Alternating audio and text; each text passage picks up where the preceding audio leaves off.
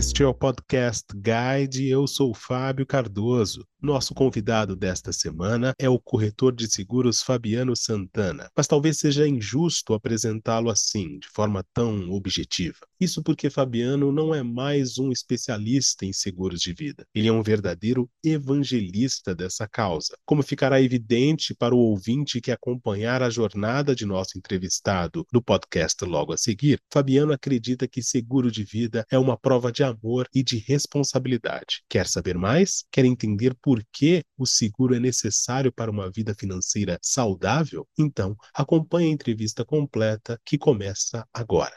Fabiano Santana, é um prazer tê-lo aqui conosco no Podcast Guide. Muito obrigado pela sua participação. Legal, eu que agradeço, eu que agradeço. Muito bom estar aqui. Fabiano, antes da gente marcar essa entrevista, a gente conversou por telefone algumas vezes. E aí eu não pude deixar de notar que naqueles recados, aqueles avisos do WhatsApp, tem uma mensagem muito interessante relacionada a seguros. Sim, Queria sim. começar exatamente por aí, né? É. Porque você fala que seguro, me corrija se eu estiver errado, seguro de vida é uma forma de responsabilidade. Isso, eu comento. Na verdade, é meu status em alguns lugares, porque seguro de fato é, o, é um produto não só que trabalho com ele, mas eu acredito muito no seguro, não só enquanto solução financeira, mas enquanto propósito. Então eu utilizo a frase que é seguro de vida é uma prova de amor e responsabilidade. Então, prova de amor por uma questão óbvia, né? Pensando no seguro de vida especificamente para caso eu venha a faltar, caso eu morra, a minha esposa, meu filho vão ter algum subsídio ali para minimamente se manter. E responsabilidade, talvez pelo mesmo motivo. Por eu ter uma esposa e um filho, tenho uma série de responsabilidades financeiras, pô, meu filho em plena idade escolar ainda, tanta, tantos sonhos aí pela frente, ao por algum motivo eu me ausentar, enfim, se eu de repente não estiver mais aqui, acho que o mínimo,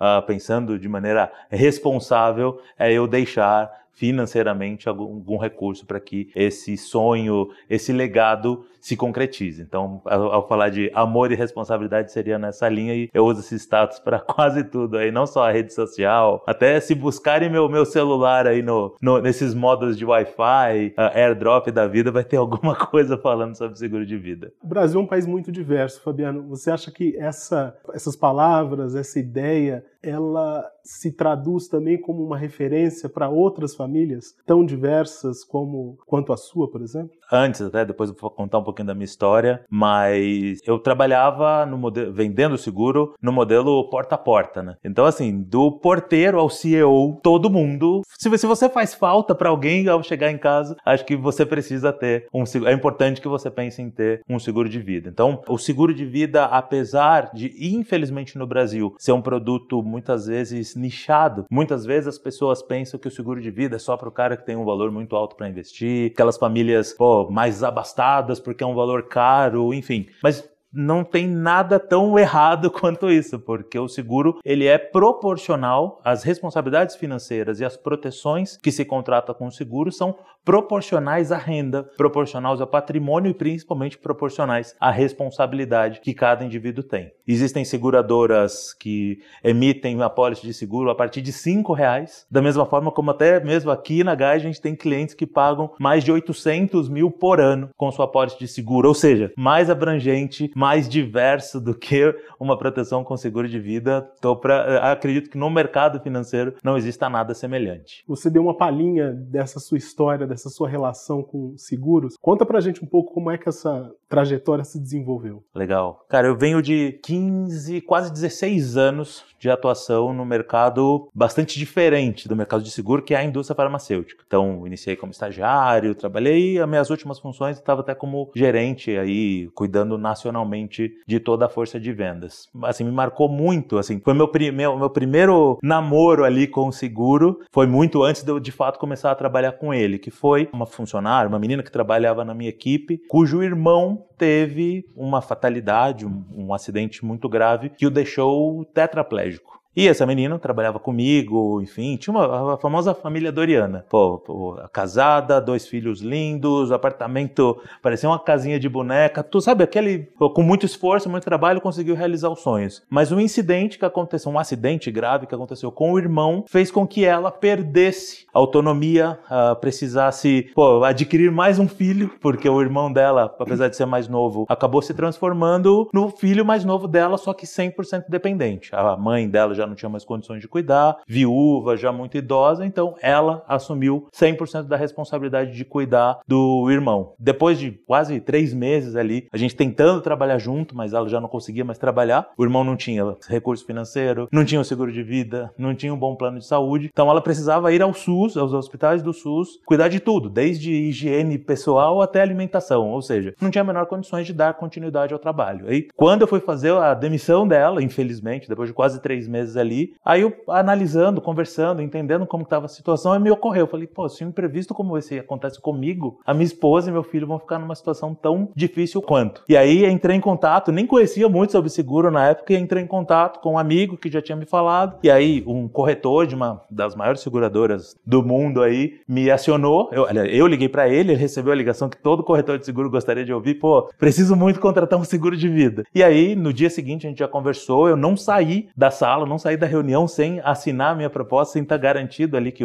a minha, minha proteção financeira estaria ativa. E a partir desse momento, mesmo ainda trabalhando na indústria farmacêutica, eu virei um propagandista ali do produto. Falava, falei com o chefe, falei com o representante, indicava ele para muitas pessoas. E aí, por uma situação de mercado, enfim, acabou que eu saí dessa companhia depois de quase 16 anos de atuação. Depois de conversar, conhecia muitos médicos, já tinha uma possibilidade de, de prospecção muito rápida. E aí, esse mesmo corretor que eu auxiliei, ou que era o corretor da minha pólice me auxiliou a ingressar, a começar a atuação com o mercado de seguro. Isso aconteceu há mais de cinco anos de lá para cá, seguro de vida é com certeza o, o produto, o instrumento de proteção financeira que eu mais falo. Eu falo de seguro de quando acordo até a hora que vou dormir. Quem pensa em seguro geralmente diz o seguinte: bom, é algo que eu vou pagar para não usar. Você acredita que frases como essa acabam por afastar uma boa parte dos investidores que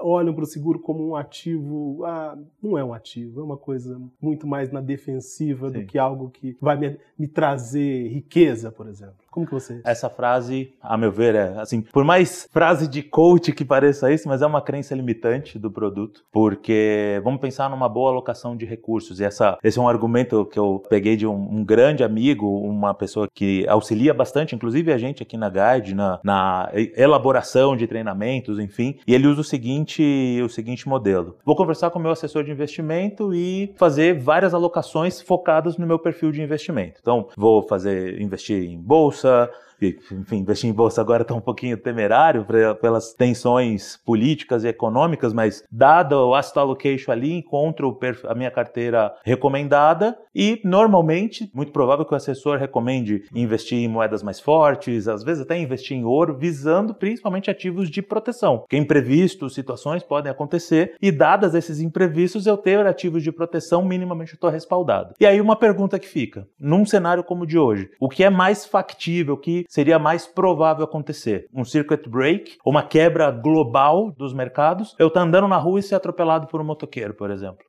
É, são duas variáveis assim, extremas, né? Sim, mas pô, é nas atuais conjunturas, acho que eu sofrer um acidente na é rua muito maior, tá muito, muito mais plausível, muito mais apesar, próximo apesar de acontecer. dos cuidados que nós podemos tomar. Pois é, mas são imprevistos. Uhum. E aí, muitas vezes eu tô 100% focado na minha carteira, em ativos até de, de proteção, mas eu não foco na minha proteção. Um outro exemplo clássico, eh, que é infelizmente ainda é muito comum no Brasil, é o cliente comprar um carro, pô, ele não sai da concessionária sem o seguro do carro, não, porque podem me roubar e tal, mas ele, que é quem dirige o carro, não tem uma pólice de seguro. Um outro ponto sobre seguro que muitas vezes dizem que a venda de seguro de vida é uma venda muito emocional. E eu também acho que, pô, nada mais errado do que isso. Porque assim, se eu raciocino que eu tenho possibilidade de prevenir ou de me precaver financeiramente frente a eventuais imprevistos que acontecem, investindo às vezes 1, 2, 3% da minha renda mensal para proteger 100% dessa renda, cara, isso não tem absolutamente nada de emocional. Eu estou simplesmente investindo de 1 a 3% ali da minha renda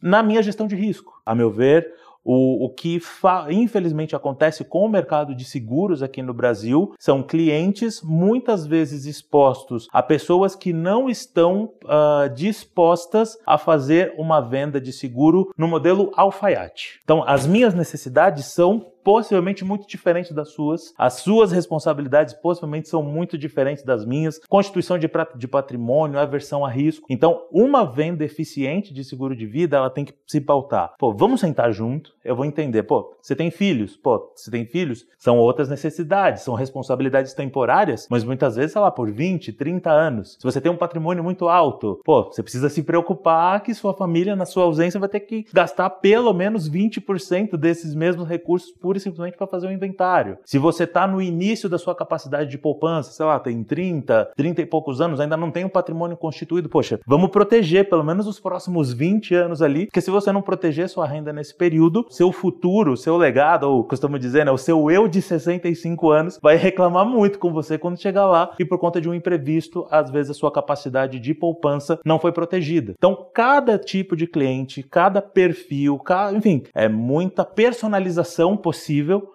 para o produto e simplesmente, pô, clique aqui, contrate seu seguro. Às vezes o cliente está contratando, se ele não vê valor no negócio, ele acaba criticando só por causa do preço. Então, assim, diferença entre valor e preço está muito mais na forma como ele encarou que, poxa, de fato, esse é o terno que eu, sabe, é o, a armadura, acho que para usar um termo mais, mais eficiente ali para a parte de seguro, acho que essa é a armadura sob medida que eu preciso para as minhas necessidades de hoje. E outro ponto, uma abordagem sobre seguro, ela não acaba em si. Pô, conversei com o cliente hoje, fechou a proposta. Daqui seis meses, pô, ele recebeu um aumento na empresa, a esposa engravidou. Cara, N situações vão fazer com que aquele, aquela armadura que eu coloquei já tá justa para ele. Então vou precisar sentar de novo, conversar, pô, expandir um pouquinho mais, ou reduzir. Então, assim, seis meses, um ano, pelo menos, a gente precisa ficar revisitando e rebalanceando. Assim como faz o rebalanceamento da carteira, o rebalanceamento da proteção financeira com o seguro de vida também se faz necessário. Pelo que você está falando, Fabiano, a questão do seguro de vida, em particular, e dos seguros em geral, envolve uma preocupação de longo prazo. Isso não tem a ver, portanto, com uma mudança de mentalidade, porque a gente vive numa sociedade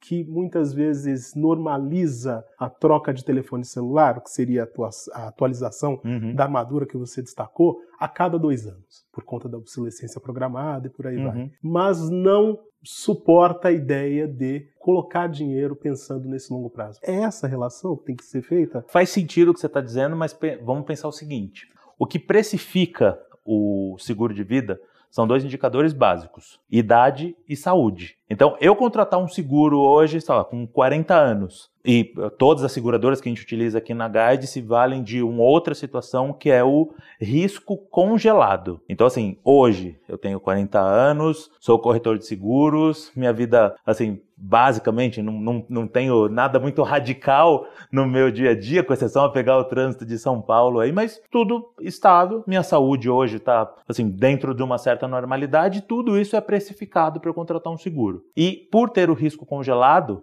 ao aceitar a proposta de seguro hoje, a seguradora jamais vai discutir, vai reajustar preço, vai agravar, vai fazer qualquer coisa. Quando eu opto por não, sei lá, contratei o seguro hoje e aí deu três meses, por qualquer situação eu cancelo o seguro. Ao renovar o seguro, por exemplo, com 41 anos, pô, eu tenho que passar por uma nova análise de saúde. Por eu ter contratado aos 41 e não mais aos 40, pô, o preço, do seguro possivelmente seja diferente. E outro ponto, será que eu vou ter a mesma saúde dos 40 aos 41? Porque a seguradora vai fazer uma série de perguntas. Pode fazer uma análise de exame, uma série de coisas. Será que aos 41 a minha saúde está tranquila o suficiente para ser congelada pelo período de longo prazo que eu quiser manter aquela pólice. Então, assim, por mais que seja comum essa cancelamento e troca de seguro, mas não é o recomendável. O recomendável, e outra, se foi necessário ficar fazendo uh, reajustes ou cancelamento, possivelmente porque ele foi mal precificado, ou aquele ajuste do alfaiate não foi bem analisado no início. Porque o seguro, ele precisa proteger de maneira eficiente o momento do cliente, seja renda e responsabilidades, mas ele precisa caber confortavelmente no orçamento mensal do cliente. Se ele estava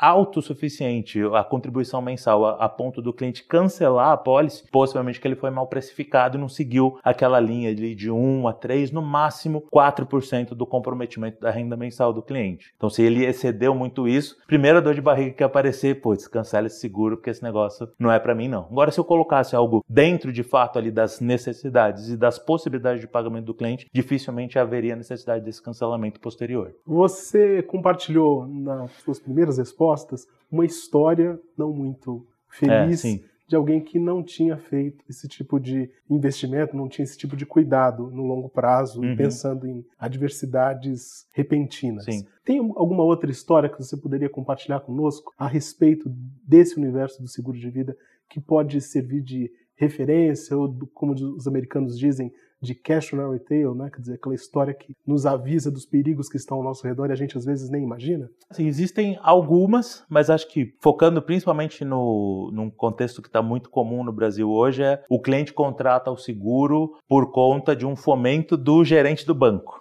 Então, assim, ah, pô, e, e, no, e assim, o, o, pior, né? Normalmente os clientes aqui da Guide recebem um contato ou, ou, meu diretamente, ou do time de seguros, ou do próprio assessor, falando: ó, é importante a gente falar da gestão de risco, vamos agendar uma reunião para entender o seu perfil e identificar qual seria a melhor proposta para você. No banco, normalmente é o contrário. Pô, eu preciso bater minha meta, você me ajuda aí, tal, faz um segurinho, pô. E aí, esse é um dos principais pontos aí que, infelizmente, depreciam, né? Ou colocam um pouco de dúvida sobre o produto, porque se, se foi fácil de contratar, se foi uh, pô, simplesmente tipo, assina aqui um produto que a gente está falando especificamente de congelamento de idade, de proteção financeira e garantia contra imprevistos, essa facilitação na entrada pode, infelizmente, supor dificuldades na saída, por assim dizer, no momento que o cliente vai acessar o benefício. Então, uma história que infelizmente é real de uma, um cliente de um desses grandes bancos que tinha uma regularidade muito grande em visitas, né? Tinha aquela, pô, é, a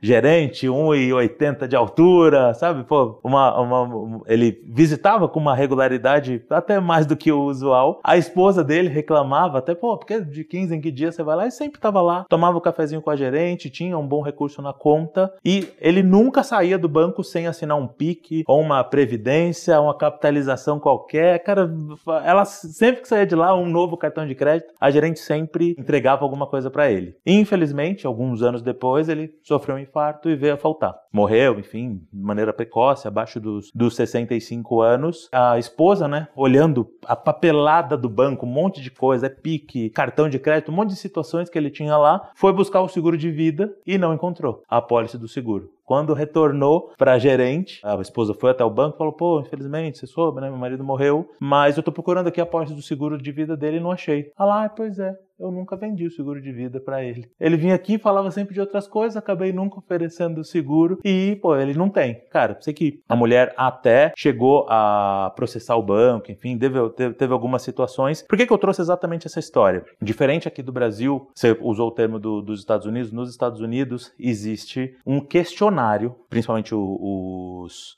os assessores no nível CFP, enfim, o um modelo que norteia né, a nossa, nosso, nosso modelo de assessoria de investimentos aqui no Brasil. Esse mesmo assessor de investimento que faz a alocação de recursos do cliente também oferece uma carteira, uma pólice de gestão de risco. Ao final da reunião, o cliente, o assessor fala, então, essa aqui é o, a, a sua pólice de seguro, o que, que você achou? Tá, pô, gostei, beleza, se gostou, já segue com a contratação. Se ele falar, não, acho que não precisa, o assessor vai fazer o seguinte, vai preencher uma carta dizendo, ó, eu apresentei apresentei para você a pólice de seguro de vida que te garantiria nesse, nesse, nesse ponto. Por favor, assine abaixo aqui essa carta, porque caso o imprevisto te aconteça, sua esposa vem aqui depois reclamar que talvez eu, enquanto seu assessor, não te ofereci um seguro de vida, eu quero me isentar juridicamente ou, sei lá, nos, nas esferas civis aí, de qualquer responsabilidade, porque eu te apresentei e você que optou por não contratar. Aí eu te pergunto, quem assinaria essa carta? Porque você está simplesmente assim, ah, um cliente que diz eu não quero um um seguro de vida, ele está dizendo, pô, eu quero, por exemplo, descer para o litoral com um Fusquinha 69, sem airbag, sem ABS, sem cinto de segurança. É possível que ele chegue,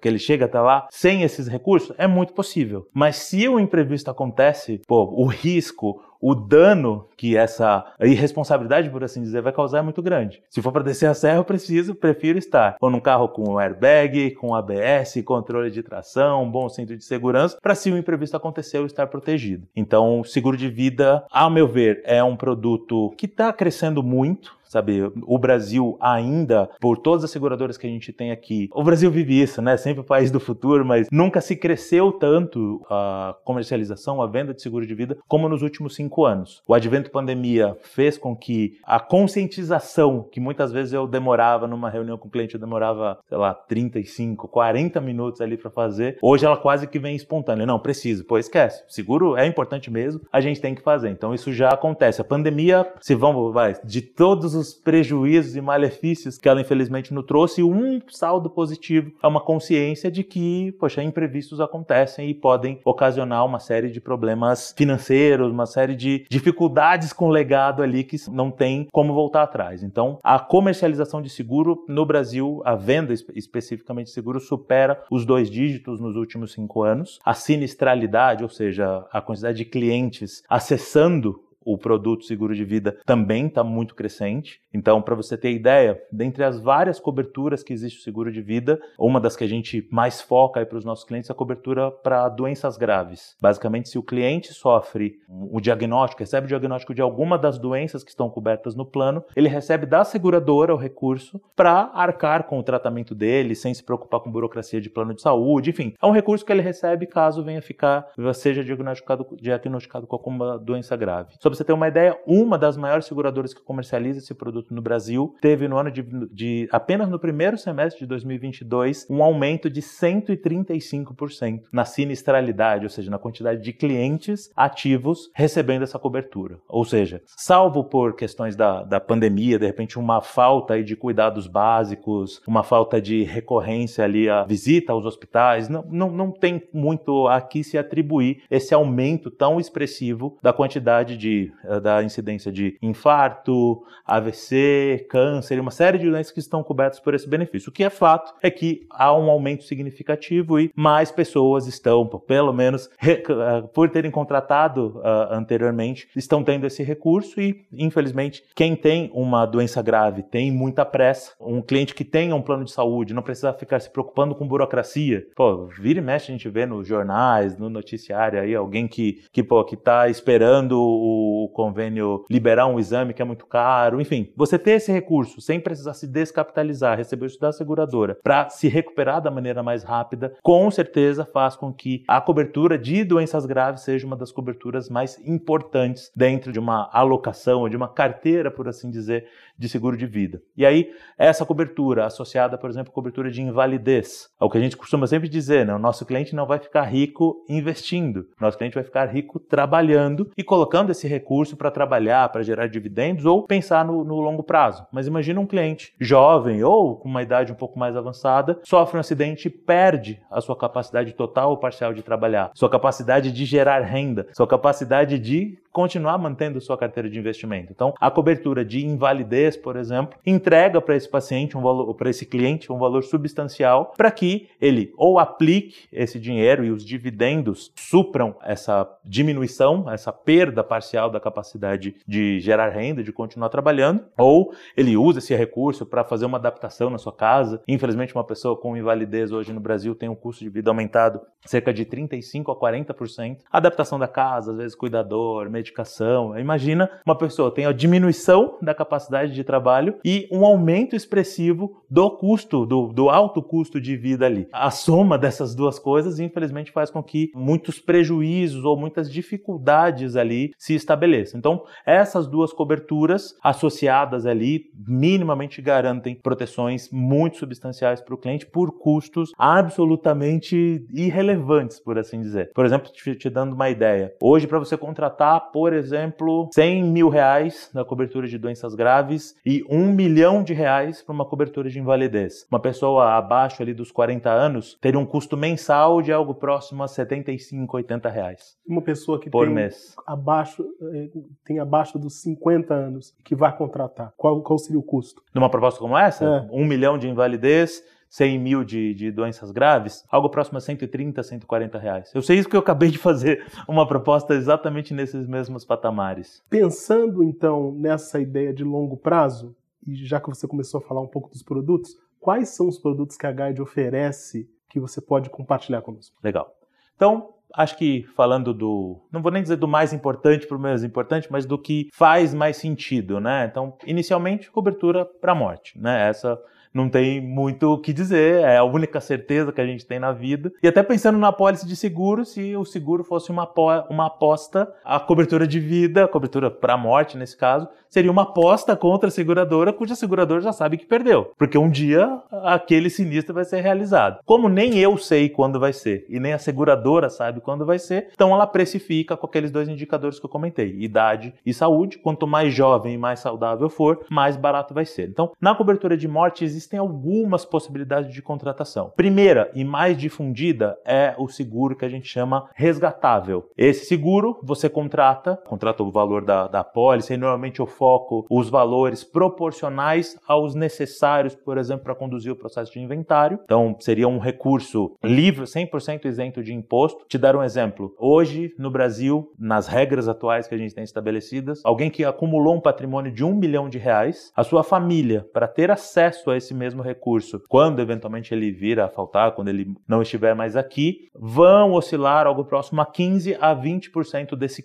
desse valor de patrimônio. Como que é feito esse cálculo? Existe o ITCMD, Imposto sobre Transmissão Casual Mortes e Doação, que vai de 2 a 8% desse mesmo patrimônio, ou seja, de 20 até 80 mil reais, apenas o imposto para eu receber, para eu, família, ter acesso a esse patrimônio de um milhão de reais. Além disso, tem os custos com advogado. Então, o custo, um processo de inventário, de acordo da OAB vão, sei lá, em torno de 4 a 10%. Ou seja, já quase que dobrei ali. Além disso, também tem os emolumentos, que são os custos com cartório, que vai de 1 até 3,5%. Somando tudo, no teto ali do, desses montantes, a gente tem algo próximo a 17 a 18%. Ou seja, acumulei um patrimônio de um milhão de reais. Para minha família simplesmente acessar esse mesmo patrimônio, ela precisa ter em liquidez 180 mil reais. E esse processo de inventário precisa ser iniciado em até 60 dias após a ausência e concluído em até 180 dias após a ausência. Caso isso não aconteça, é judicializado o processo, incide multas. Então, o que já era complicado fica mais complicado ainda. Esse produto que eu comentei, né, que seria o produto resgatável, onde que ele entra aí como luva nesse, nesse processo? Primeiro que o cliente quanto antes aí, sei lá, os 40, 50, ou o, mais precocemente possível, ele contrata, por exemplo, nesse para esse um milhão de reais, contrataria pelo menos 200 mil reais de capital segurado. Esses 200 mil reais ele vai pagar em apenas 10 anos. Depois de 10 anos, ele quitou essa pólice. Ele não paga mais nada e anualmente esse capital segurado vai sendo atualizado por IPCA. E por ser um produto resgatável, até que eu comentei, no décimo ano, se de repente ele falar, pô, já me resolvi, fiz doação em vida, pô, meu, meu, meus planos sucessórios já estão bem organizados, minha família não vai ter esse desembolso. Beleza, ele pode pegar de volta tudo que ele contribuiu no décimo ano ali, quando ele quitou a pólice, ele pode pegar de volta tudo que ele pagou. Essa é uma modalidade. Na cobertura de morte também existe uma cobertura que seria temporária. Então, por exemplo, eu tenho um filho e, pô, meu filho vai ser, a ordem natural das coisas vai ser dependente de mim no mínimo por mais 15 anos. Hoje ele tem 8, pô, até, sei lá, se, digamos que ele faça faculdade, siga nessa linha, pelo menos por mais 15 anos ele vai ser dependente de mim. Então eu tenho um valor substancial, um valor mais significativo, que é apenas por esse período. Depois de 15 anos, por mais que a minha pólice vai vencer, depois de 15 anos essa pólice, essa cobertura não existe mais. Mas em contrapartida eu já não tenho mais essa responsabilidade. Meu filho já está criado, já está tudo certo, agora filhão, agora se vira. Arquei com tudo que precisava, me mantive responsável, nenhum imprevisto aconteceu, então a vida segue. Então, diferente da primeira, que eu estou comprando uma pólice quitando em 10 anos, nesse temporário eu estou alugando. Então, eu alugo essa pólice por 15, 20, até 30 anos. Uma terceira possibilidade seriam as coberturas dos seguros tradicionais. As duas primeiras modalidades de seguro, tanto o resgatável quanto o temporário, ele segue na linha do prêmio nivelado. O que isso quer dizer? Eu contrato a pólice e o valor que eu contribuo não altera. Do momento que eu contratei até 10, 15, o prazo que eu mantiver, o valor que eu pago mensalmente ou anualmente não vai ser alterado, porque a pólice tem o, o risco congelado e o prêmio prêmio nivelado. Já nos seguros tradicionais, eu vou pagar um pouquinho menos no início, porém anualmente a seguradora vai entender, pô, como ele está ficando mais velho, o risco dele utilizar essa pólice vai ficando mais alto. Então, além da atualização de IPCA, também tem o reenquadramento etário. E aí são contas que, junto com o assessor, o corretor e o cliente, vão chegar no melhor produto. Alguns são mais baratos, mas pagam por um prazo mais longo, outros são um pouquinho mais caros no início, mas eu pago por um prazo mais curto, e aí eu organizo. Então, essa é a primeira e considero a cobertura básica, que é a cobertura de vida. Outras coberturas, como eu disse, cobertura de doenças graves, que garante um benefício em caso de algum imprevisto, né? Caso de alguma diagnóstico de uma doença grave, o cliente recebe em vida. Cobertura de invalidez, acho que fundamental, principalmente para quem está em fase aí de acumulação de patrimônio, porque protege a capacidade laborativa ali do cliente. Se o imprevisto acontece e ele perde a capacidade de trabalhar, a seguradora banca aquilo ali, ele tem minimamente o padrão de vida mantido. Outras coberturas fundamentais, cobertura de internação hospitalar. Basicamente, né, como eu, eu crio o racional ali junto com o cliente para oferta dessa cobertura. Pô, o cliente ganha 30 mil reais por mês. Então, pô, se ele vem a ficar internado no hospital, pô, ele não está recebendo esses 30 mil reais. Sei lá, um médico, um advogado, ele precisa estar no dia a dia atuando para receber todos os meses esses 30 mil. Ao estar internado no hospital, ele não está recebendo aquilo. Então eu coloco por dia para ele receber mil reais. Se ele ficar internado por qualquer motivo, todos os dias que ele, recebe, que ele ficar internado, a seguradora que paga para ele os mil reais. Aí você pode me dizer, pô, Fabiano, mas ele tem um plano de saúde. Pô, o plano de saúde arca com as despesas dele do hospital para dentro. O custo fixo dele do, do hospital para fora podem continuar ou podem até ser mais altos. Sei lá, digamos que ele sai do hospital, tem que fazer uma fisioterapia. Ou um profissional liberal que dependa do dia a dia de trabalho mesmo, vai ser fundamental ele ter essa renda paga aí pela seguradora. E ainda tem alguns diferenciais, tá? Essa cobertura de internação hospitalar, se, por exemplo, ele ficar internado em UTI, Tem seguradoras que pagam duas vezes o valor que ele contratou, tem seguradoras que pagam três vezes o valor que ele contratou. Então, esse cliente contratou mil reais, se ele ficar em UTI, ele vai receber três mil reais por dia que ficar internado. E acho que uma última, ou dentre as últimas coberturas que também são fundamentais, é uma cobertura chamada DIT, que é o Diária por Incapacidade Temporária, que eu acho que é o a melhor solução privada ao auxílio doença do INSS. Então, se eu ficar afastado do trabalho por qualquer motivo, não necessariamente internado no hospital, mas fiquei internado, simplesmente a seguradora banca, a seguradora paga a renda que eu contratei por até um ano de afastamento médico. Então, dentre algumas, essas são as coberturas que eu elencaria como mais importantes, não só focando no seguro de vida, mas no seguro em vida para proteção da renda. Fabiano Santana, foi um prazer tê-lo aqui conosco no Podcast Guide. Muito obrigado pela sua participação, pela sua entrevista. Legal, eu que agradeço. Foi ótimo aqui. Falamos um pouquinho sobre um produto que eu considero tão importante. Então, assim, tão importante quanto investir bem é estar bem protegido. Então, consulte seu assessor, entenda um pouquinho mais sobre o produto e receba aí a sua consultoria uh, individualizada e personalizada sobre proteção financeira com seguro de vida. Um abraço, valeu! Esta foi mais uma edição do Podcast Guide. A nossa lista completa de entrevistas está disponível no Apple Podcasts, no Deezer, no Google Podcasts, no SoundCloud e no Spotify. E no aplicativo O Guia Financeiro, além dos nossos podcasts, você encontra muito mais conteúdo sobre o mundo da economia em diversos formatos.